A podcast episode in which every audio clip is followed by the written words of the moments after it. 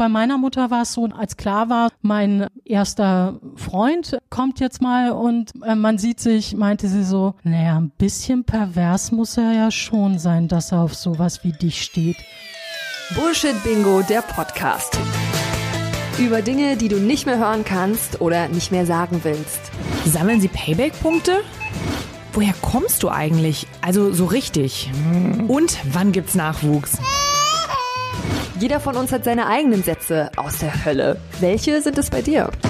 Es ist Donnerstag und damit ist ein neuer Bullshit-Bingo Donnerstag am Start. Wir sind wieder für dich hier an den Mikros. Mein Name ist Ronja und an meiner Seite ist wie immer die wunderbare Madeline. Hallo. Hallo. Wir sind in dieser Woche nicht alleine. Wir haben eine Interviewgästin da. Das ist die Nathalie. Hallo Nathalie. Ja, auch hallo. Danke, dass du da bist. Ich bewundere Nathalie ein bisschen, weil heute reden wir über eins der persönlichsten Themen, die wir bisher als Themen hier bei Bullshit Bingo hatten, weil das ein Thema ist, was man nicht so leicht verändern kann kann, wie zum Beispiel den eigenen Job oder das Hobby oder eben einfach nicht nicht darüber sprechen kann, wie zum Beispiel bei der Sexualität, sondern äh, bei dem Thema, das ist einfach für jeden sichtbar. Heute geht es nämlich bei uns um das Gewicht und Natalie ist die Vorsitzende der Gesellschaft gegen Gewichtsdiskriminierung e.V. Und deswegen sprechen wir mit dir heute über Bullshit-Bingo-Sätze, die du nicht mehr hören kannst, die du, wie ich in meiner Recherche rausgefunden habe, aber leider schon viel zu oft gehört hast, dafür aber die passenden Argumente hast. Und das finde ich richtig toll. Ja, danke. Also es ist tatsächlich so, für bestimmte Sätze habe ich ein Abo, gerade wenn man auf Twitter und Social Media ist, dann kommt einiges doch immer wieder. Also so der, einer der Klassiker ist dann immer so, na, heute schon bei McDonalds gewesen? Mhm. Blutgruppe Mayonnaise? Ja, der erste Impuls ist dann so, sollte ich jetzt nicht in die Küche gehen, so ein Glas eingekochtes nehmen und es einfach mal werfen? Würde mich das nicht befriedigen, denn mich persönlich ähm, ver verletzt inzwischen gar nicht mehr das Vorurteil, das dahinter steckt, sondern mich verletzt dabei, dass unterstellt wird, dass dicke Menschen keine Genussfähigkeit haben. Weil für mich ist Essen etwas total Sinnliches. Also ich koche unheimlich gern für meine Freunde. Die kriegen dann ein kleines Menü gezaubert und sagen immer, oh bitte, bitte, wann eröffnest du dein Restaurant? Ich komme. Und das heißt, deswegen ist das so mein erster Impuls. Aber es geht natürlich um das Vorteil, dass dicke Menschen sich fast ausschließlich von Fastfood ernähren und dass sie immer zu viel essen. Und das ist wirklich ein Vorteil, dass bereits dicke Kinder und Jugendliche hören und dann beschreiben sie nach dem Motto, ich gehe überhaupt nicht gern zu McDonald's oder mir einen Döner holen, weil die Leute starren mich an. Oder sie fangen an, das zu kommentieren. Also ich krieg negative Kommentare so nach dem Motto, na, kannst du dir das leisten? Wie sieht's denn aus? Nicht lieber ein Joghurt? Also das heißt bereits, dicke Kinder und Jugendliche machen damit ihre ersten Diskriminierungserfahrungen. Und dahinter steckt dann auch immer der Gedanke, so dicke Menschen hätten zu wenig Ernährungsbildung. Wo ich dann so ein bisschen wirklich auf schmerzhafte Weise lachen muss, weil ich mir so denke, gerade dicke Menschen können sofort meist runterbeten, ja, das ist eine Gurke. Eine Gurke hat zehn Kalorien pro Kilogramm, denn sie enthält sehr viel Wasser. Das ist eine Avocado, die enthält sehr viel Fett, deswegen gibt es auch Avocadoöl und so weiter. Da wird so ein bisschen davon gesprochen, good fatty und bad fatty.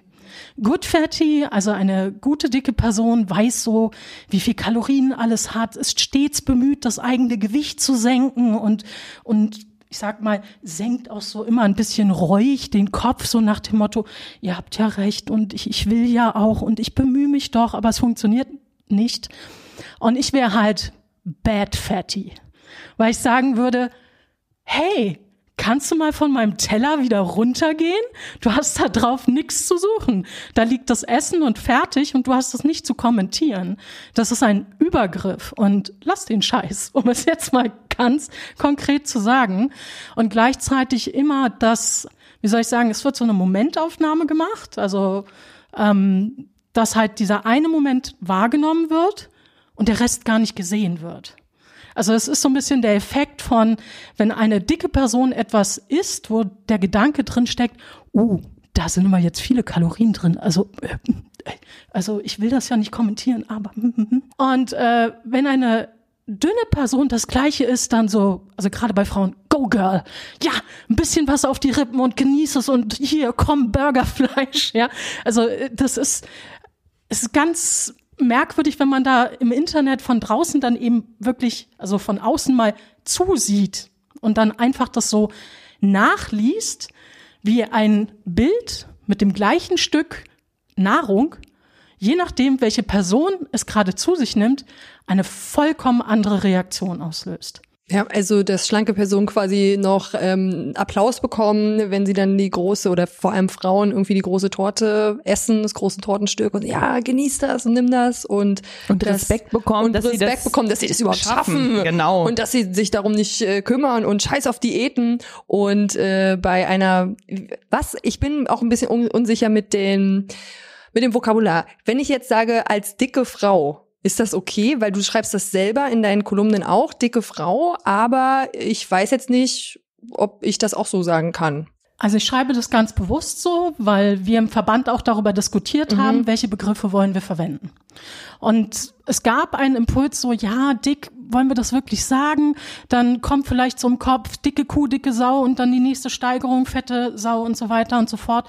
Dann schwingen doch die ganzen Beleidigungen mit und ich habe gesagt, wir dürfen uns dieses Wort nicht nehmen lassen.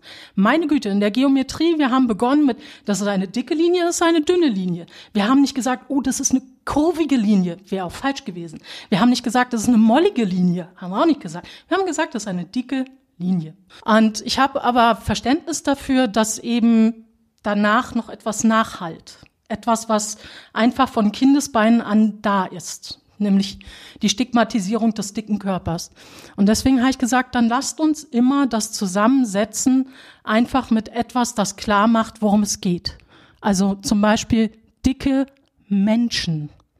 Denn dann reden wir nicht mehr von dicken Schweinen, was auch immer, sondern wir reden von Menschen. Da, da schwingt einfach Menschenwürde schon mit. Und deswegen verwende ich dieses Wort. In meiner politischen Arbeit gehe ich sogar eins weiter. Also in bestimmten politischen Kontexten bezeichne ich mich als fett. Einfach weil ich anknüpfen möchte, so vom Klang des Wortes, auch an so bestimmte Diskussionen wie zum Beispiel Fat Rights und ähnliches.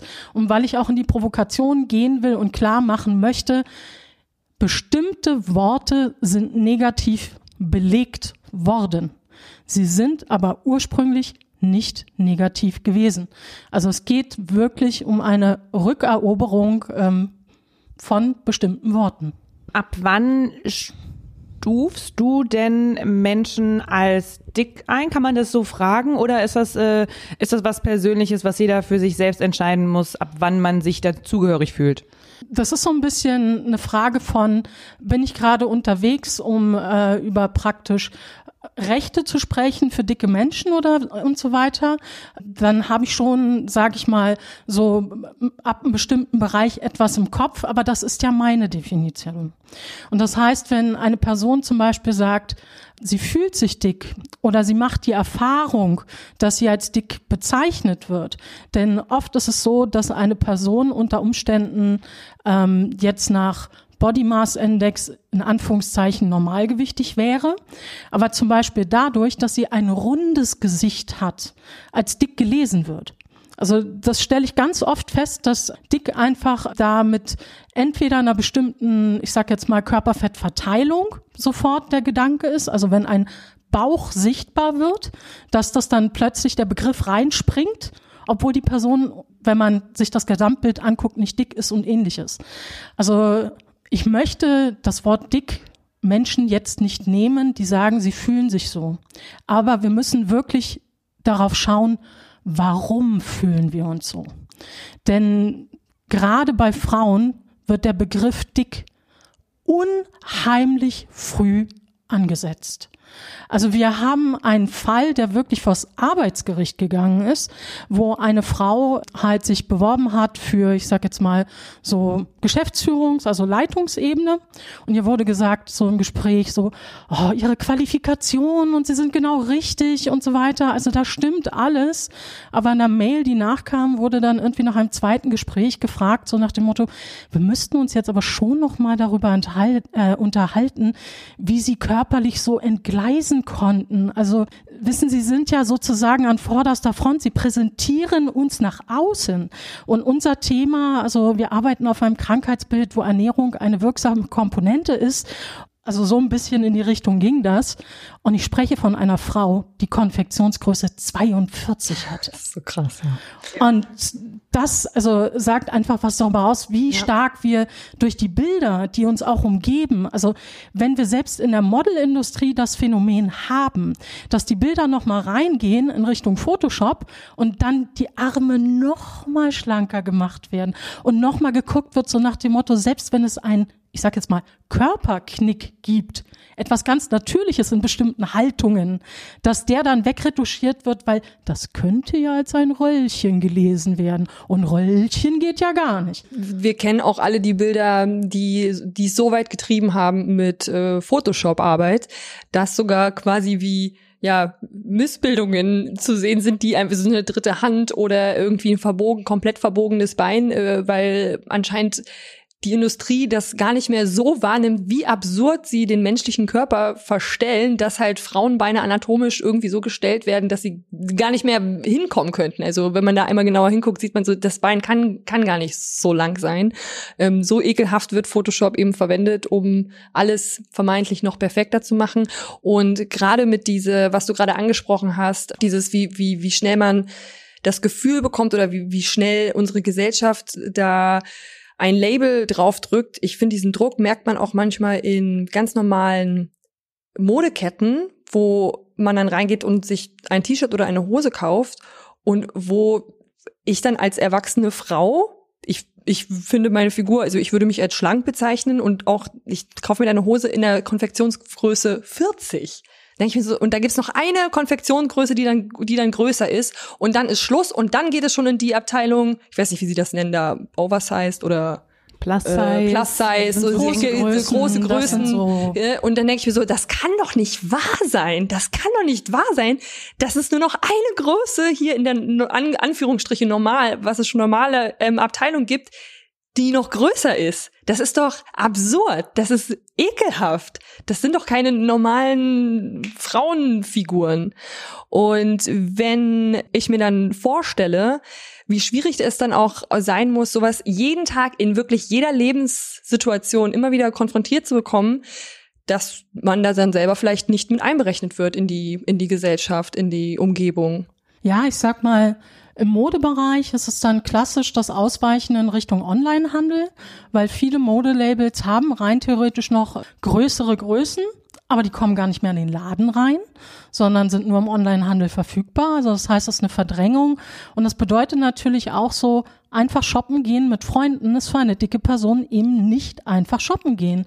Da ist extrem viel Frustration, da ist äh, unter Umständen so nach dem Motto, ja, wir waren gemeinsam shoppen, äh, ich habe einen Schal gekauft, der hat gepasst, super. ja. ähm, aber das, wie soll ich sagen, das zieht sich ja hin bis zu, dass es um die Unversehrtheit von dicken Menschen geht.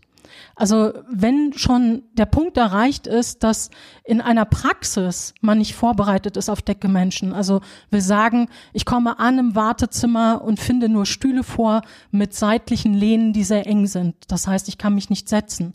Oder ich fing, äh, eine dicke Person findet Freischwinger vor, also die unten gar nicht vier Beine haben, sondern diese S-Form, wo, wo man dann so in Hab-Acht-Haltung auf der vordersten Kante sitzt. Dann geht's weiter ins Zimmer, Blutdruck wird gemessen und es ist nur, nur die kurze Blutdruckmanschette liegt bereit. Die, die für den Arm passt, muss erst geholt werden. Wenn die nicht geholt wird, sondern mit der zu kleinen eigentlich gemessen wird, dann gibt es richtige Messfehler, also nennenswerte Messfehler, die dazu führen können, dass eine Person, die einen ganz durchschnittlichen Blutdruck hat, plötzlich als äh, Bluthochdruckpatientin gelesen wird und damit eine Medikation bekommt, die sie gar nicht braucht. Und weiter geht's dann natürlich in so Bereichen wie MRT und Co., also wo man reingeschoben wird auf einer Liege, dass die Geräte teilweise dann unterdimensioniert sind und bestimmte Untersuchungen gar nicht gemacht werden können. Also das heißt, Raumsituation, das ist an allen möglichen Ecken und Enden. Also wir sind ja jetzt hier in Berlin. Die BVG hat ja immer mal wieder andere Serien von ähm, Sitzen ausprobiert. Und da waren zum Beispiel Sitze bei, das war ein Plastikblock gegossen und so mit Sitzmulden. Also in der Mitte gab es so einen richtigen Giebel. Das heißt, eine dicke Person hatte ein schmerzhaftes äh, Erlebnis vor sich, wenn der Speck nun am Po saß, ja, weil dann saß man da so mit auf dem Knick äh, sehr schmerzhaft. Und ich sag mal, Menschen, die mit Kindern unterwegs sind und ein Kind vielleicht auch mal ein bisschen näher an sich ranziehen möchten oder das Kind fühlt sich gerade in der Menge nicht wohl, das ist doch dann gar nicht mehr möglich. Das heißt, wir sprechen ja immer wieder von Situationen, die nicht nur für dicke Menschen ungünstig sind, sondern immer auch für weitere Gruppen. Das heißt, wir müssen mal inklusiver denken. Es gibt immer so den Aufruf, so, also den Aufschrei so, ja, jetzt wollen die dicken Menschen, dass sich die Welt auf sie einrichtet.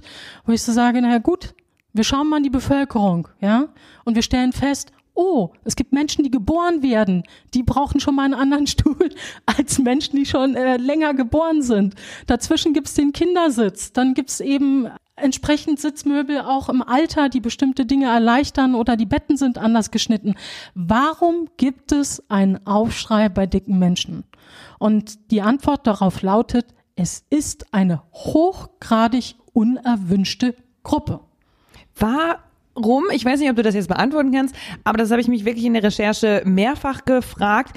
Warum ist es so, dass es unerwünscht ist oder dass sich Leute deswegen aufregen, weil andere Menschen eine größere Körperfülle haben? Du hast ja zum Beispiel auch eine Kolumne im SZ-Magazin darüber geschrieben, dass du richtig viele Hasskommentare bekommen hast generell Thema Hasskommentare ist ja bei uns immer wieder ein Thema, dass, dass Leute einem da was gegen den Kopf werfen, wo sie entweder nicht drüber nachgedacht haben oder was in deiner Kolumne mitschwingt, dass sie das extra tun, dass es ihnen eben Unterhaltung gibt. Wobei ich mich immer frage, warum vergeuden die Menschen Zeit damit, jemandem ein schlechtes Gefühl zu geben, wenn sie doch in der Zeit, weiß ich nicht, Spaziergang machen könnten oder so. Hast du dir schon mal überlegt, warum das so sein könnte? Auf Twitter muss ich jetzt wirklich sagen, dass es Gruppen gibt, die das als Hobby betreiben. Also wirklich Menschen abwerten als Hobby.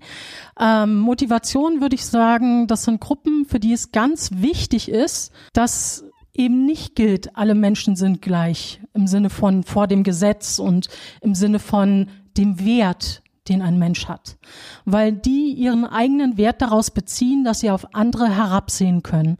Das heißt, diese Gruppen reagieren auch entsprechend nicht nur bei dicken Menschen, die reagieren genauso bei Menschen mit Behinderung, die äh, reagieren genauso bei Transmenschen, bei Frauen. Das heißt, ihnen ist ganz, ganz wichtig, dass erhalten wird, dass diese Gruppen diskriminiert sind, weil sie dadurch eben ihren Wert beziehen da sind wir eigentlich schon äh, wieder beim Bullshit-Bingo. Die kommen ja mit ganz bestimmten Sachen immer wieder um die Ecke. Denn ich bin dort eigentlich mit zwei Forderungen immer präsent. Die eine Forderung ist, Menschenwürde gilt ohne jede Bedingung. Das heißt, völlig unabhängig davon, welches Gewicht die Person hat, welche Sprache sie spricht, ob sie eine Behinderung hat, welche Geschlechtsidentität sie sich zuordnet, welche sexuelle Identität und so weiter. Und das geht für die gar nicht. Also einer der Standardsprüche in dem Bereich ist, Respekt muss man sich verdienen, also nimm gefälligst ab. Und das Schlimme ist, dass das von einigen dicken Menschen dann unterstützt wird, die dann reingehen und sagen, ja, ich habe mich dann endlich am Riemen gerissen und den inneren Schweinehund besiegt. Ich habe 40 Kilo im Fitnessstudio abgenommen und so nach dem Motto, mach das doch auch. Wo ich mir so denke, ey, du weißt hier gerade eine Grenze auf. Du hast das für dich so entschieden. Wenn du dich damit wohlfühlst, wenn das dein Lebensziel ist, dein Lebensmotto, was auch immer, völlig okay aber stülpt mir das nicht über und vor allem nicht als Verpflichtung. Also was sich ganz stark in unserer Gesellschaft entwickelt, ist eine Verpflichtung zur Selbstoptimierung für jede Person. Und das ist hochgradig gefährlich, weil das so ein ganz, also ein beständiger Erwartungsdruck und gleichzeitig wir starten nun mal alle aus unterschiedlichen Positionen. Also sagen wir mal, jemand kommt so mit, naja, geh doch auch ins Fitnessstudio, mach das. Und ich bin jetzt eine Person, die das Einkommen gar nicht hat. Wie wirkt denn das auf mich, wenn jemand sagt, naja, 1990 wird ja jeder haben? Eine Person zum Beispiel, die nicht diese finanziellen Möglichkeiten hat, ist meist auch in der Situation, mehrere Jobs haben zu müssen. Das heißt, das ist auch zeitlich gar nicht möglich. Und trotzdem gehen wir das rauf, so nach dem Motto, naja, du schuldest uns das. Jetzt komm mal aus der Puschen. Und das kann es nicht sein. Das kann es wirklich nicht sein. Vor allem 1990 sollst du fürs Fitnessstudio haben. Dann gibt's noch andere Forderungen, die die Gesellschaft von dir hat, wo du dann vielleicht auch wieder Geld investieren musst. Ja, die fünf Euro wirst du ja auch haben. Also es gibt ja mehrere Anforderungen, die in unserer Gesellschaft an die einzelnen Personen rangetragen werden. Also das kann ja kein Argument sein. Klar, Frauen kennen das mit, mach dich doch mal hübsch, mach doch mal was aus deinem Typ. Ja klar, Make-up 80 Euro. Ähm, also ich meine, so ein kleines Fläschchen, ja, wo 75 Milliliter draufsteht von irgendwas und wo dann als Preis 14,95 draufsteht und was dann äh, nur die Erwartung einer anderen Person an mich erfüllt? Das kann es nicht sein. Und wenn wir beim Sport auch bleiben, ich kann mir auch vorstellen, dass äh, selbst äh, wenn jetzt dicke Menschen in ein Fitnessstudio gehen, da geht's ja dann auch noch mal richtig los mit der Diskriminierung und dem Mobbing. Es gibt dann sicherlich Blicke. Also ich kann mir vorstellen, dass gerade so, wenn dann äh, der Sport aus irgendeinem Grund dann doch gemacht werden möchte, dass dann ja dann auch noch mal Diskriminierung kommt von allen Seiten. Also die eine Sache ist, es fängt erschreckenderweise schon viel früher an. Also ich habe eine Freundin, die wollte praktisch in ein Studio gehen, hat da angerufen, so nach dem Motto, hey, habt ihr freie Plätze, würde gern für Probetraining. Ja, und kommen Sie vorbei und können Sie gleich heute und wir haben Sie super gern hier. Ähm, die kam an, wurde dann natürlich sichtbar in ihrer Körperlichkeit. Und dann waren so, ja, nee, also wir haben im Augenblick nichts frei. Äh, Entschuldigung, ich hatte, ja, das, das muss dann eine Kollegin oder ein Kollege gewittert. Also das ist die eine Sache und dann natürlich im Studio ist die Frage, wie sind die Leute drauf? Für mich ist es so, wenn jemand so diese Sportforderung stellt, dann frage ich immer zurück, so nach dem Motto, was heißt das eigentlich? Das heißt doch übersetzt jetzt gerade, ich soll Sport allein dazu benutzen, um abzunehmen. Es geht dir nicht darum, ob ich Spaß beim Sport habe. Es geht dir nur darum, dass ich meinen Körper in die Form wandle, die dir genehm ist, von der du dich nicht getriggert fühlst oder was auch immer. Ich möchte aber Spaß dabei haben. Spaß bei, und es muss nicht immer Sport sein, bei Bewegung. Deswegen finde ich, solche Sachen müssen auch ganz stark hinterfragt werden. Wenn bestimmte Dinge immer nur gemacht werden mit im Kopf, dadurch werde ich schlank, ich mache das, weil ich schlank werde. Alle sagen, dadurch wird man schlank und so weiter und so fort. Warum fragen wir eigentlich nicht mehr, an welcher Form von Bewegung oder Sport hast du Spaß? Was kannst du genießen? Was gibt deinem Körper ein total geiles Gefühl? Und ja, da kann man schon mal geil sagen. So. Ja. Und ähm, ich würde dann sofort antworten, oh, schwimmen. Also alleine von, vom Körper her, also der Wasserkontakt, das ist, ja, das ist großartig. So. Ich habe auch zum Beispiel Aquafitness gemacht und ich persönlich habe es total genossen in dem Moment, dass ich sozusagen hüpfender Beleg dafür war, dass ähm, zum Beispiel Beweglichkeit keine Frage des Gewichts ist.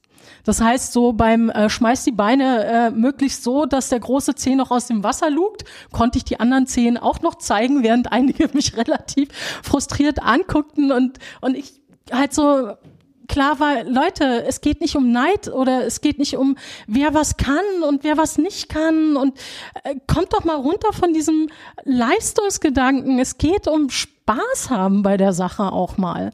Denn wenn wir uns immer auf diesen Leistungsgedanken versteifen, dann entwickeln wir auch ein ganz bestimmtes Menschenbild, was sehr problematisch wird wo wir schon dabei sind, was eben die Gesellschaft so fordert.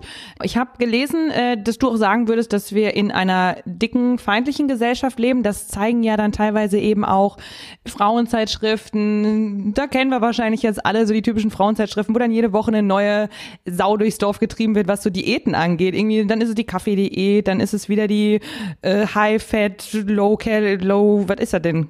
Kohlenhydrate, Low Carb. Diät, Low Carb. Also ich glaube, Low Carb ist eines mit der beliebtesten und da habe ich auch mal was Schönes von dir gelesen, wo du auf den Punkt bringst, was du denkst, was Diäten bringen. Da war da nämlich deine Antwort ähm, Körperhass, ein gestörtes Essverhalten und Mehrgewicht. Und genau diesen Punkt mit Mehrgewicht, den finde ich super spannend, weil du eben sagst, dass diese ganzen Diäten uns so doll stressen, dass es dann teilweise wieder das Gegenteil auslösen kann. Kannst du das noch mal ein bisschen ausformulieren? Naja, die Sache ist ja erstmal, was ist eine Diät? Meist, wenn der Begriff fällt, verstehen die Leute darunter, dass es irgendeine Ernährungsform ist, in der bestimmte Sachen vollständig verboten werden oder in der man nur eine Sache isst. Also ich sage jetzt mal die Ananas-Diät, wo dann plötzlich unheimlich viel Ananas reinkommt, die Kohlsuppendiät und so weiter und so fort.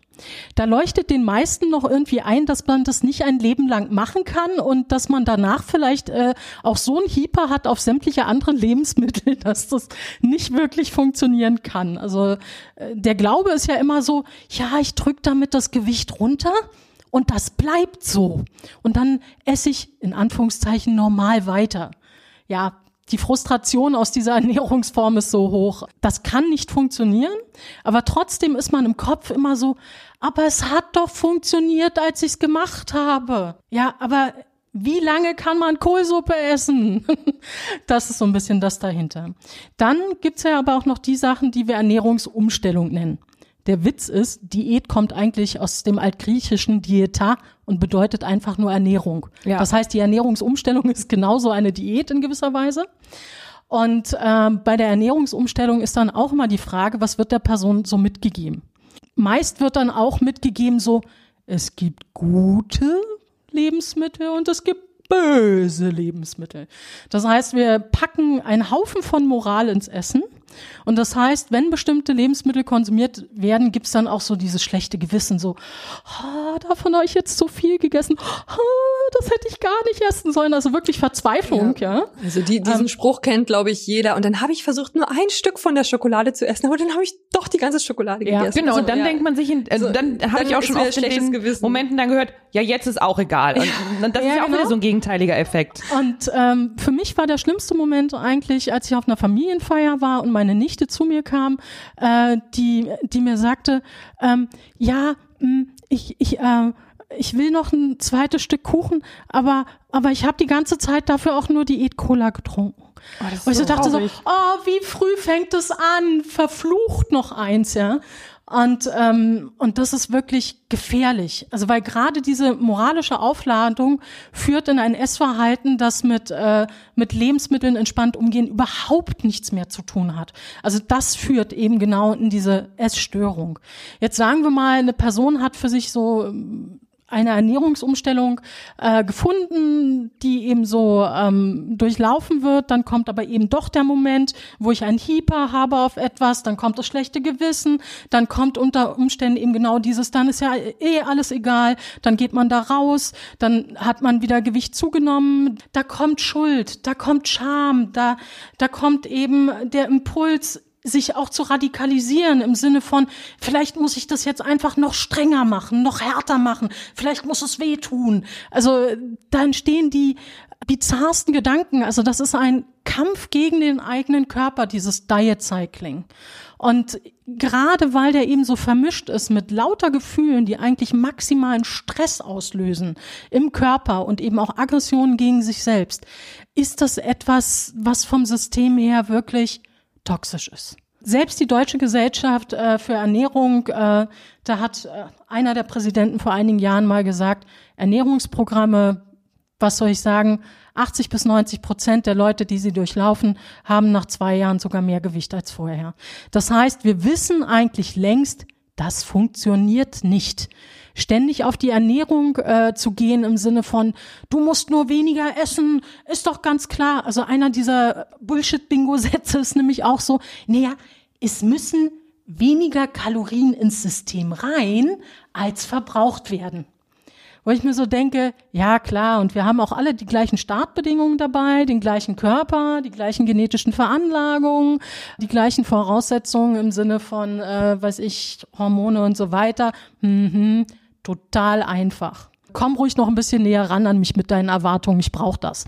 Und das sind so die Mechanismen, die da drin stecken. Womit ich mich immer schwer tue, sind Komplimente fürs Abnehmen. Und da würde ich gerne mal deine Meinung zu erfahren, weil ich, ähm, wie wahrscheinlich jede Frau, Frauen in ihrem Umkreis hat, die dann auch mal abgenommen haben und dann so stolz darauf sind, dass man als Freundin sie natürlich empowern möchte, sie unterstützen möchte in dem, was ihr anscheinend sehr viel, sehr viel bedeutet.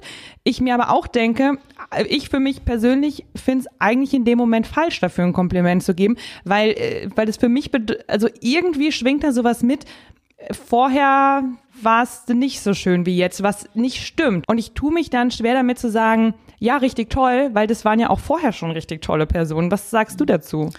Ich mache tatsächlich in solchen Situationen keine Komplimente, auch wenn ich der Person ansehen kann, dass es das ist, was sie sich gerade wünscht, sondern ich gehe dann auf, dass ich sage, ich finde es toll, dass du dich gerade gut fühlst. Und ich finde generell alles, was äh, du tust, um dich, dir selbst, also dich gut zu fühlen, dann mach es. Aber das ist genau der Punkt. Die Person muss wissen, wenn das Gewicht zurückkommt, dann werden wir gemeinsam etwas anderes finden, womit die Person sich gut fühlt. Oder dann wird es auch was anderes brauchen, um sich gut zu fühlen. Und den Korridor, da ist mir immer sehr wichtig, den offen zu lassen. Denn ich bin tatsächlich mal zu einer Feier eingeladen worden, wo eine Person so 40 Kilo abgenommen hatte und alle anderen wollten das befeiern. Und ich hatte schon, als ich eingeladen wurde, gesagt, seid mir nicht böse, aber in die Karte, die ihr da schreibt, meine Unterschrift, werde ich da nicht reinsetzen. Ich komme gern zu dieser Feier einfach um die Freude dieser Person. Die Freude möchte ich ihr geben, aber ich möchte da sein für sie und nicht für die 40 Kilo, die sie da verloren hat. Da ist es mir teilweise wirklich schwer gefallen zuzuhören, weil bei der sozusagen Lobhudelei dann tatsächlich so Sachen dabei waren wie, ja, in der Zeit, wo du abgenommen hast, jedes Mal, wenn ich dich gesehen habe, bist du schöner geworden. Und das waren die Momente, wo ich dachte, oh, laufe ich jetzt schreiend aus diesem Raum? Und äh, der einzige Grund, warum ich dagegen, mich dagegen entschieden habe, war halt wirklich, dass ich ganz stark gemerkt habe, die Person wünscht sich jetzt diese Form und es ist nicht der Moment, jetzt da politisch reinzugehen, sondern äh, das zu respektieren. Und das tut manchmal weh. Also diese Form der Diplomatie, bestimmte Sachen stehen zu lassen oder genau zu wissen, der Moment wird später kommen, an einem anderen Tag, wo wir darüber sprechen können, ist manchmal sehr schwer. Aber wir müssen alle verstehen, dass es manchmal eben nicht um unsere eigenen Bedürfnisse geht, die wir in der Brust spüren, so nach dem Motto, ich habe den Impuls, jetzt das, das, das, das zu tun, das wäre total wichtig, sondern dass es manchmal wichtiger ist, ähm, das andere für den Moment zuzulassen und den Moment abzuwarten, wo die Türen sich öffnen, um über andere Dinge zu sprechen. Eben, weil manchmal sind das ja genau die Sachen, wo man das Gefühl hat, die sollte ich jetzt sagen, weil man das von mir erwartet, dass sie so gesagt werden. Aber dahinter steckt ja dann wieder der gesellschaftliche Druck. Dahinter steckt ja dann eben wieder unsere Gesellschaft, die dünn als schöne Norm gerne hätte. Aber ich finde den Gedanken, den du da hast oder wie, wie, du damit umgehst, äh, Nathalie, eigentlich richtig schön, dass du sagst, okay, wenn das das Ziel der Person war und die freut sich darüber und sie fühlt sich damit gut, dann kann man dieses Gefühl und dieses Erreichen eines Ziels äh, beglückwünschen und sich äh, freuen und eben nicht auf den Fakt gehen, dass sie jetzt äh, 40 Kilo abgenommen hat. Also das finde ich eigentlich ein schöner Gedanke, wie man, wie man eben genau damit umgeht, wie äh, wir ja auch manchmal uns eben die Frage stellen, so, hm, sagt man da eigentlich herzlichen Glückwunsch? Also, weil es fühlt sich irgendwie falsch an. Und in dem Zusammenhang habe ich eben auch noch eine Frage. Und zwar kenne ich ja auch Menschen, die in seinem Umfeld, und ich will mich nicht davon ausschließen, dass ich das nicht auch schon mal gemacht habe, gegenüber dicken Menschen etwas Gemeines, Diskriminierendes, Böses sagen, wenn die anderen das gerade nicht hören. Ne? Das setzt zum Beispiel, ich auch noch gar nicht so lange her gehört habe, ähm, dass eine Person zu mir gesagt hat, ja, aber ich verstehe, die macht tolle Arbeit und alles, aber ich verstehe einfach nicht, wie man im Sommeralter schon so dick sein kann. Und ich weiß dann manchmal nicht damit umzugehen, wie soll ich darauf reagieren? Was soll ich denn diesen Leuten sagen? Also ich habe in dem Moment natürlich gesagt, so, das tut doch jetzt aber überhaupt nichts zur Sache, was mit der Arbeit jetzt zu tun hat. Also das ist doch total egal. Und das kommt von genau dieser Person immer wieder. Also so körperbezogene Sachen. Wie soll man darauf reagieren? Also es macht mich irgendwie wütend und ich weiß mir manchmal einfach nicht zu helfen dann. Also diese Hilflosigkeit ist etwas, also wenn dicke Menschen selbst angegangen werden, was sie auch vielfach spüren. Also weil den richtigen Spruch dann parat zu haben oder die richtige Richtung der Antwort, man wird teilweise so überfallen von dieser, ich sag jetzt mal, manchmal ist es Gehässigkeit, ich sag mal, beim Hassennetz würde ich tatsächlich von Niedertracht sprechen. Also da ist man teilweise sprachlos, was sagbar ist und so weiter. Und das heißt, dieser Moment der Ohnmacht ist total nachvollziehbar. Wenn es eine Person ist, die das immer wieder tut, dann wäre halt wirklich interessant, in welchem Bereich.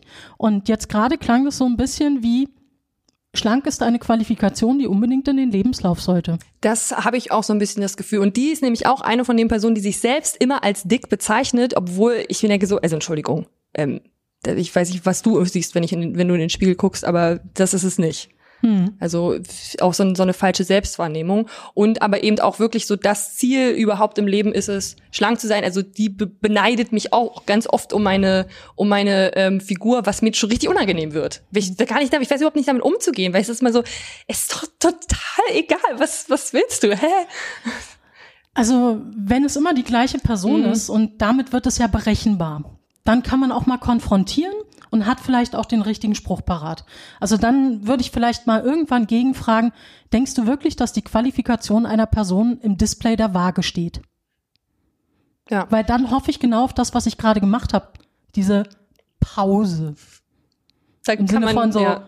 Klick, Klick, Klick. Nee, natürlich nicht. Also dann kommt meist eine Reaktion, die unter Umständen ganz andere ist. Hm. Ja? Weil dann der Groschen fällt es gibt ja viele Anknüpfungspunkte politisch eigentlich. Wir könnten jetzt aufmachen, so die Richtung Lookism. Lookism? Ja, das also wie eine Person gehört. gekleidet ist so, und so mh. weiter, äh, wie eine Person die Haare trägt und äh, weiß ich, äh, ähm, die Nägel macht, was auch immer gerade Frauen ist ja sehr bewusst, dass sie vielfach nach ihrem Äußeren beurteilt werden. Dass es Erwartungen gibt wie, trag doch mal einen Rock, kannst du nicht in den und den Kontexten dich ein bisschen hübscher machen und so weiter und so fort. Das heißt, wenn man so die Parallele herstellt zu vertrauten Phänomenen, dann steigt manchmal das Verständnis. Also das ist etwas, wo man manchmal dann andocken kann. Und das könnte ein Weg sein, gerade wenn es eine Person ist, also ich höre so ein bisschen raus, die äh, auf Äußerlichkeit sehr viel Wert legt ja.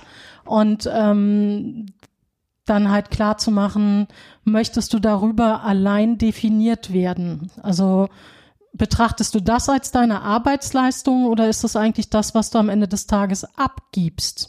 Vor allem, Ronja, du hast ja auch gesagt, dass, dass du selber gar nicht weißt, wie du damit umgehen sollst, mhm. wenn du dann Komplimente bekommst und wenn immer wieder in den Fokus dein Äußeres gerückt wird, wo man dann ja auch denkt, so, ja, das, das hat jetzt aber nichts damit zu tun. Da müssen wir jetzt nicht drüber reden. Also ich kann mir auch vorstellen, dass eben genau das auch unangenehm ist, wenn das dann immer wieder ausgepackt wird und immer wieder vorgehalten wird, weil das ist ja auch nicht das, was dich ausmacht. Ja, genau. Also das äh, will ich natürlich jetzt nicht mit äh, richtiger Diskriminierung vergleichen, auf gar keinen Fall, aber so ist es auch immer so, so, ja, ist doch egal, darüber reden wir doch, reden wir doch gerade nicht. Es ist irgendwie komisch, aber man merkt da, das haben wir ja gerade schon zusammengefasst, eben, dass der Fokus irgendwie sehr stark so aufs Äußerliche liegt und es ist eigentlich sehr, sehr schade ist, weil man verpasst so viel. Naja, wir sind aber ist. schon in der richtigen Diskussion, insofern, dass du halt klar sagst, deine eigentliche Identität wird nicht, wird nicht erkannt. Und für mich zum Beispiel als dicke Person habe ich auch eine bestimmte dicke Identität. Also für mich ist das Teil meiner Identität. Und viele versuchen das zum Beispiel von mir zu nehmen. Also es gibt oft auch so Kommentare, äh, wenn ich mich ganz bewusst in irgendeiner politischen Situation fett nenne und dann so, oh mein Gott, du kannst dich doch nicht fett nennen, ich liebe dich und so weiter. So, also so im Freundeskreis, ich will dich retten, äh, wo ich sage, nee, nee, du, du musst mich hier gerade von nichts retten. Das ist eine selbstgewählte Bezeichnung aus politischen Gründen, hinter der ich in diesem Moment und in diesem Kontext genau stehe und ich genau so haben will und mit der ich mich identifiziere. Ich weiß, warum sie bei dir jetzt diesen Schock auslöst, aber ehrlich gesagt ist es der, den ich dann auch gezielt brauche und den ich auch will. Und ähm, insofern sind wir da schon in dieser Identitätsverhandlung. Also wenn eine Person zum Beispiel sagt, ja, Ich bin schön. Ich bin so geboren worden. Ich habe die Sachen, die Marker mitbekommen, äh, bei der wir irgendwie in der Gesellschaft ausgehandelt haben, dass das jetzt das Schönheit sein soll. Aber geht mir doch bitte damit nicht auf die Nerven. Ich, also ich definiere mich überhaupt nicht darüber. Ich bin, also nehmen wir mal eine Person, die sagt, ich bin Künstlerin durch und durch und ich kann dir sagen, genau deshalb geht mir dein Schönheitskram, geht gar nicht. Also, weil wir vielfach, wenn wir von Schönheit sprechen, wir sprechen ja gar nicht von der Schönheit, wie sie von einem Gemälde jetzt ausgeht, wo man sagt, oh, ich habe dieses Gefühl den ganzen Tag mitgetragen, das sehen zu dürfen, das war wie so ein Sonnenstrahl, den ich jetzt so in der Tasche habe und wo ich noch dran denken kann, sondern wenn wir über Schönheit sprechen, wir sprechen ja immer über Konkurrenz. Wir sprechen so nach dem Motto Schönheitscheckliste. Was haben wir denn? Okay, Zellulite geht nicht. Ähm, ich muss größer sein als äh, 1,60. Ich äh, muss schlank sein. Ich muss und so weiter und so fort. Und das heißt, mit Schönheit genießen oder individueller Schönheit, also die Komposition eines Menschen als Ganzen zu fassen und da plötzlich etwas zu entdecken, wo ich sage, das habe ich noch nie gesehen und das fasziniert mich jetzt gerade so, dass das ist auch ein Sonnenstrahl, den ich diesmal mitnehme. Das haben wir ja gar nicht mehr. Auch da geht es um Neid, Wettbewerb, Missgunst, Eifersucht. Also wir müssen mal in das, was wir so reingeben in unser Leben, mal ein bisschen mehr die Sachen reingeben, die uns heilen, statt die, die uns ständig zerbrechen. Und mal davon abgesehen ist es auch, und ja, der Satz ist auch schon hundertmal gefallen, aber ich finde einfach, er stimmt, es ist doch total langweilig, wenn wir alle gleich aussehen. Wenn du dir den weiß ich nicht, gibt's denn überhaupt noch einen Otto-Katalog anguckst oder sonst irgendwelche Kataloge, wo dann auch wirklich die meisten gleich aussehen? Diese typische hübsche Frau langweilt mich manchmal. Wenn ich irgendwo eine typische hübsche Frau sehe, dann, dann ist es für mich nichts, wo ich mit den Augen dran hängen bleibe. Oder auch bei so der typische hübsche Mann gibt's ja auch. Das ist dann langweilig. Was einen Menschen doch auch irgendwie spannend macht, ist doch vielleicht das Muttermal am falschen Fleck oder vielleicht ein, weiß ich nicht, ein bisschen größerer Po oder sonst irgendwas. Also die Unterschiede, und das klingt total cheesy, aber die machen uns doch gerade schön und zu was Besonderem.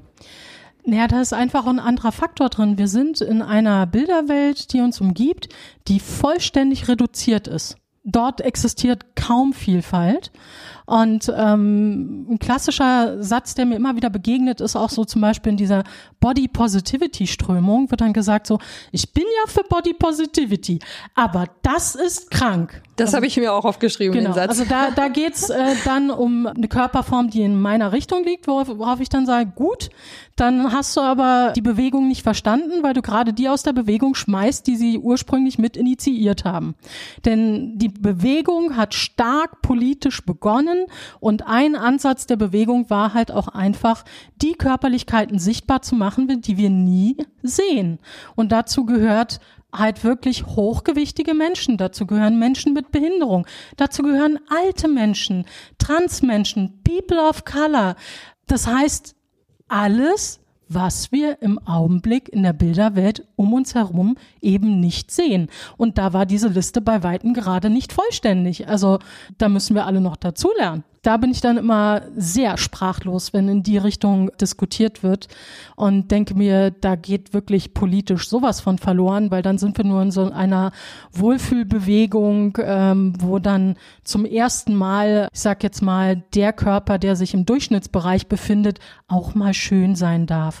Darum geht es gar nicht. Also der politische Gedanke dahinter ist ein ganz anderer. Deswegen muss man an der Stelle dringend umdenken. Apropos Umdenken, was hast du noch für Bullshit-Bingo-Sätze auf deinem Zettel, wo dir wirklich die Hutschnur platzt? Also es gibt so einen Satz, der so für alles gilt. Also so, äh, das ist nämlich der Satz, mit dem Körper kannst du nicht. Und dann ist wirklich jedes Lebensziel einsetzbar. Karriere machen, äh, einen Partner, Partnerin finden und so weiter und so fort. Und was da eingesetzt wird, es hängt natürlich total von dem Umfeld ab, von dem sozialen Umfeld. Bei meiner Mutter war es so, dass sie meine Körperlichkeit stark abgelehnt hat und sie hatte da irgendwie eher so die Fixierung auf Partnerschaften und ähnliches. Und das bedeutete einfach, als klar war, so mein erster Freund kommt jetzt mal und äh, man sieht sich, meinte sie so, naja, ein bisschen pervers muss er ja schon sein, dass er auf sowas wie dich steht. das sind dann so Momente der Sprachlosigkeit. Also ich habe sie dann auch konfrontiert und äh, habe ihr dann auch gesagt, hey, hallo, das hat mir jetzt emotional gerade echt eins verpasst. Sie war ja so auf dem Stand, jetzt hab dich nicht so, äh, Humor musst du doch verstehen. Und ich glaube, wir müssen alle eher mal verstehen, dass bestimmter Humor eben keiner ist. Das wäre mal sehr wichtig, denn auch die organisierten Netzwerke, so bei Twitter und Co., sagen von sich selbst, ja, wir machen Satire. Weil ich mir so denke, nein, gezielt auf, also gezielt Menschen anzugreifen und sie mit Abwertungen aus dem Netz jagen zu wollen, ist keine Satire.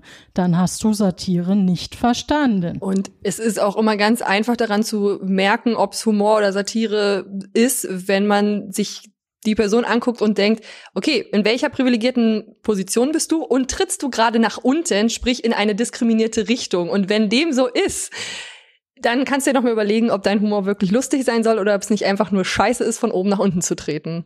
Ja, deshalb ist das so ein Satz, den ich auch immer mitführe im Gepäck, weil er lässt sich halt auf alles anwenden. Denn Gewichtsdiskriminierung zieht sich einfach durch alle Lebensbereiche.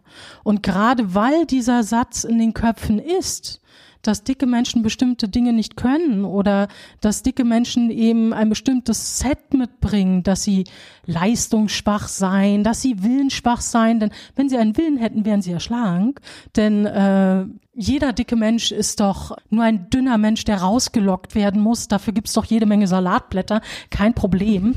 Ähm, dann kriege ich schon immer ein bisschen Schnappatmung. Aber bevor du Schnappatmung bekommst, möchte ich noch den letzten Bullshit-Bingo-Satz von dir hören und den auch dann wieder schön entkräften, was du bisher in dem Gespräch schon richtig gut gemacht hast. Also mein letzter ist, äh, natürlich nehmen Arbeitgeber lieber schlanke, dicke sind ja leistungsschwach. Also weil das wirklich im Arbeitsumfeld ist das unheimlich verbreitet, bereits im Bewerbungslauf. Die Sache ist ja, wir bekommen ja so in der Schule, wahrscheinlich, also ich gehe davon aus, dass es immer noch so ist, gesagt so, der Lebenslauf hat ein Foto. Habe ich auch so gemacht. Das hieß damals einfach, äh, 60 Bewerbungen gingen raus und keine Antwort kam. Jahre später, so in meinem Leben, als ich dann schon in einem Startup mit reingerutscht war, weil mich dort der Chef dann schon von der Uni kannte und ähnliches gesagt hat und gesagt hat, hey, ich brauche genauso eine Allzweckwaffe für, wie dich. Bist du bereit, von der Uni einfach zu gehen und das Risiko auf dich zu nehmen? Ich so, tschakka, los geht's. Das ist halt eben nicht standardmäßig so, sondern bei der Bewerbung ist die Person ja in der Regel noch nicht bekannt. Da gibt es halt oft den Effekt, dass aus dem Foto die Qualifikation gelesen wird, statt aus dem Inhalt des Lebenslaufs. Also Klassiker von Foto sagt, das lege ich schon mal beiseite. Und das heißt, später in meinem Leben habe ich dann wirklich nochmal eine Bewerbung geschickt, die auch mit provokativen Stil arbeitet, so nach dem Motto, wissen Sie, ich texte Sie jetzt mal nicht zu, also ich könnte Ihnen Lebenslauf, Bewerbung und so weiter schicken, aber es geht nachher darum, ob Sie meine Arbeit mögen. Hier haben Sie vier Arbeitsproben, die können Sie anklicken und wenn Sie sagen, das hat mich interessiert, schreiben Sie mir einfach eine Mail und dann schicke ich gern noch äh, Ihnen Zeugnisse, Lebenslauf oder was Sie wollen hinterher. Und darauf habe ich sofort eine Antwort gekriegt. Und man mir wurde gesagt, es wäre äh, hohes Interesse besteht und da weiß ich auch, dass ich so unter den letzten in der Auswahl war und ähnliches. Das war sozusagen meine späte Abrechnung mit dem Thema, weil dieses ständige Gefühl von ich schreibe und schreibe und egal welche Qualifikation ich habe, egal welche Methode ich nutze. Also ich habe auch Bewerbungen verfasst wie eine, ich sag jetzt mal, Werbeanzeige, wie eine Imagebroschüre. Ich habe wirklich andere Sachen getestet und bin am Ende wirklich bei der Erkenntnis gelandet, ich würde mich nie wieder bewerben mit Bewerbungsfoto. Und das ist eine Erfahrung, bei der ich mir sicher bin, die machen sehr, sehr viele dicke Menschen. Also die Universität Tübingen hat da auch mal geguckt. Ähm, ich muss mal schauen, genau, 127 Personalentscheiderinnen haben die einfach mal mit verschiedenen Anordnungen sozusagen auf deren Bild getestet zum Thema hochgewichtige Menschen. Das wussten die natürlich vorher nicht. Und eine der Fragen war halt so, als diese Bilder der unterschiedlichen Personen auf dem Tisch lagen, alle so egalisiert, also weiß ich, weißes T-Shirt oder so. Hm? Wurde dann so gefragt, na ja, wem würden Sie denn jetzt hier prestigeträchtige Berufe zutrauen, wie Ärztin oder Architektin? Zwei Prozent für dicke Frauen. Hm. Und mit solchen Startbedingungen sich dann selbst einen Job zu erobern, also zum Thema leistungsschwach sage ich dann immer, Also ehrlich, dicke Menschen wissen, welche Vorteile äh, sozusagen sie konfrontieren müssen. Und das heißt, dicke Menschen geben so oft 120 Prozent, um hundertprozentig wahrgenommen zu werden, dass das wirklich, ähm, wie soll ich sagen, gute MitarbeiterInnen sind. Da müssen wir einfach auch mal an andere diskriminierte Gruppen wieder anknüpfen. Wir wissen es doch genauso von Frauen. Frauen werden auch als, in Anführungszeichen, schwach gelesen. Das heißt, wenn ich jetzt bei dicken Menschen sage, sie sind leistungsschwach, wenn ich sage, bei Frauen, sie sind leistungsschwach, aus welchen Gründen auch immer, dann erklärt das eben so eine Zahl wie hm. diese zwei Prozent. Und jetzt kann man sich gut vorstellen, was passiert, wenn da noch weitere Sachen ins Set kommen, wie ein angenommener Migrationshintergrund oder was auch immer. Eigentlich sitzen wir alle im gleichen Boot, müssten nur mal so ein bisschen gucken, wo habe ich Privilegien, wo kann ich Privilegien abgeben und dann eben gleichzeitig auch gucken, aber wo sehe ich auch eben Diskriminierungsformen, finde ich mich da wieder, kann ich Verbündete sein. Das ist so etwas, was, was noch nicht drin ist. Wir reden viel in unserer Gesellschaft von Inklusion, aber der Inklusionsgedanke ist noch nicht so verankert, dass vor jedem Geschäft zum Beispiel eine Rampe ist. Wir reden viel von Diversity, vergessen aber bestimmte Gruppen immer wieder, wenn wir von dieser Vielfalt sprechen. Also Diversity kennt sechs Dimensionen und Gewicht ist zum Beispiel nicht dabei. Und das überträgt sich natürlich auch in andere Bereiche. Also wenn eine Eigenschaft vergessen wird an einer Stelle, zieht sich das ganz schnell durch andere Stellen durch.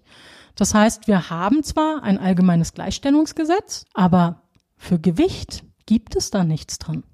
Aber das könnte sich vielleicht in Zukunft ja ändern, weil das hast du ja zusammen mit der Gesellschaft gegen Gewichtsdiskriminierung als Petition in den Bundestag eingereicht, dass es eben einen rechtlichen Schutz vor Gewichtsdiskriminierung geben soll.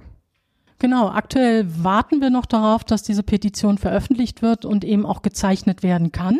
Die Situation ist, wenn man das nicht bei Plattformen, ich sage jetzt mal wie change.org oder ähnliches macht, sondern beim Bundestag, bedeutet das beim Bundestag, es wird wirklich dort dem Petitionsausschuss vorgelegt. Und es wird bewertet, hat es eine Chance, hat es keine Chance.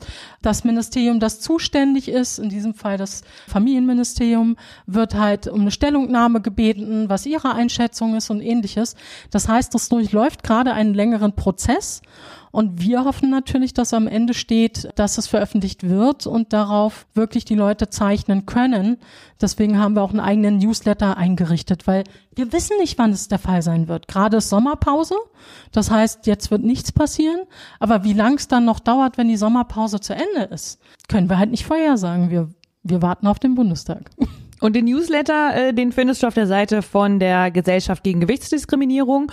Und wenn es soweit ist, dass eure Petition dann tatsächlich unterzeichnbar ist, wenn man das so sagen kann, dann verlinken wir das gern auch nochmal in unseren sozialen Kanälen, wenn du uns dann nochmal Bescheid gibst. Dann zählt wirklich jede Stimme, denn wenn wir 50.000 zusammenkriegen, dann äh, dürfen wir im Bundestag zu dem Thema sprechen. Also 50.000 mindestens ist das Ziel. Wir ja. versuchen, wir versuchen da ähm, ordentlichen Teil mit beizutragen, wenn das dann natürlich dann auch mitteilen. Und vielen Dank, liebe Nathalie, dass du uns auch nochmal allen äh, klar gemacht hast, dass man nicht gegen Diskriminierung sein kann, wenn man nicht alle, die diskriminiert werden, mit inkludiert und sich eben für alle versucht einzusetzen und alles versucht mit aufzunehmen und darauf zu achten, auch wenn es manchmal schwer ist, immer an alles zu denken.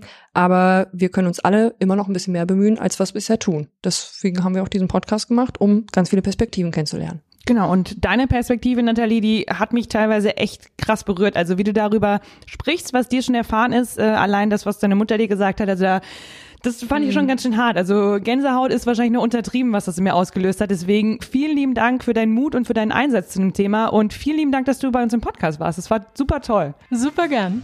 Wir hören uns dann nächste Woche wieder bei Bullshit Bingo. Am Donnerstag kommt dann die nächste Folge und wenn du bis dahin nicht abwarten kannst, was dann unser Thema sein wird, dann check doch mal Instagram Bullshit Bingo unterstrich Podcast. Lass uns ein Like da und ein Herzchen. Wir würden uns sehr darüber freuen und dann bis nächste Woche. Bis nächste Woche.